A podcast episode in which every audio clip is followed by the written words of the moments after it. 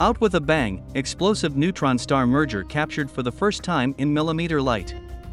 Scientists using ALMA have for the first time recorded millimeter wavelength light from a fiery explosion caused by the merger of a neutron star with another star. The team also confirmed this flash of light to be one of the most energetic short-duration gamma-ray bursts ever observed, leaving behind one of the most luminous afterglows on record.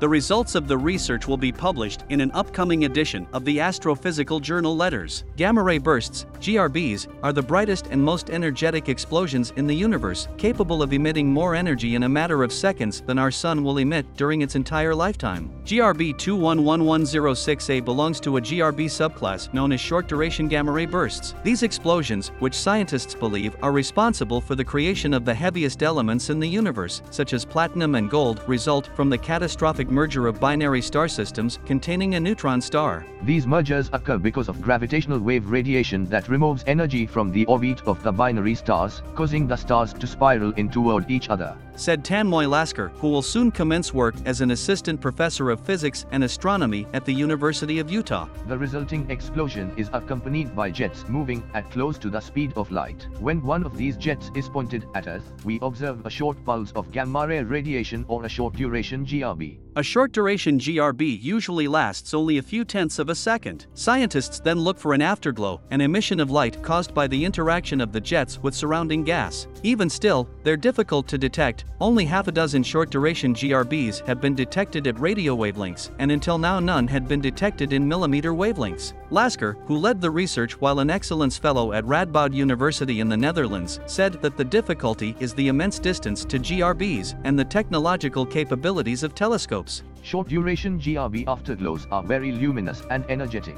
but these explosions take place in distant galaxies which means the light from them can be quite faint for our telescopes on Earth. Before ALMA, millimeter telescopes were not sensitive enough to detect these afterglows.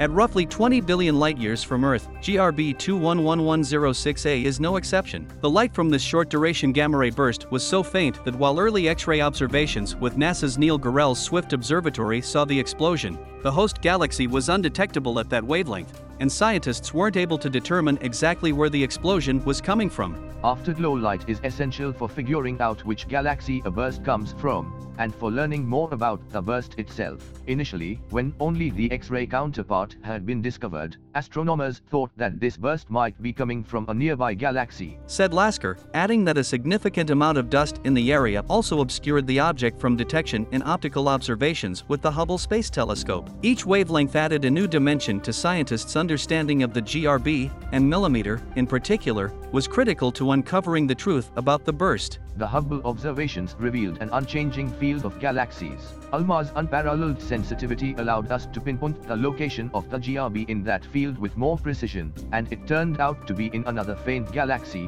which is further away. That, in turn, means that this short-duration gamma-ray burst is even more powerful than we first thought, making it one of the most luminous and energetic on record said Laskar. One Fai Fong, an assistant professor of physics and astronomy at Northwestern University, added This short gamma ray burst was the first time we tried to observe such an event with ALMA. Afterglows for short bursts are very difficult to come by, so it was spectacular to catch this event shining so bright. After many years of observing these bursts, this surprising discovery opens up a new area of study, as it motivates us to observe many more of these with ALMA and other telescope arrays in the future. Joe Pesce, National Science Foundation Program Officer for NRAO ALMA said, These observations are fantastic on many levels. They provide more information to help us understand the enigmatic gamma ray bursts and neutron star astrophysics in general and they demonstrate how important and complementary multi-wavelength observations with space and ground-based telescopes are in understanding astrophysical phenomena. And there's plenty of work still to be done across multiple wavelengths, both with new GRBs and with GRB 211106A, which could uncover additional surprises about these bursts.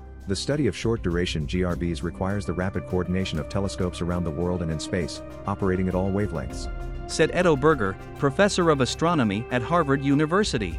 In the case of GRB 211106A, we used some of the most powerful telescopes available, ALMA, the National Science Foundation's Carl G. Jansky Very Large Array, NASA's Chandra X-ray Observatory, and the Hubble Space Telescope, with the now operational James Webb Space Telescope, and future 20 to 40 meter optical and radio telescopes such as the next generation VLA, we will be able to produce a complete picture of these cataclysmic events and study them at unprecedented distances.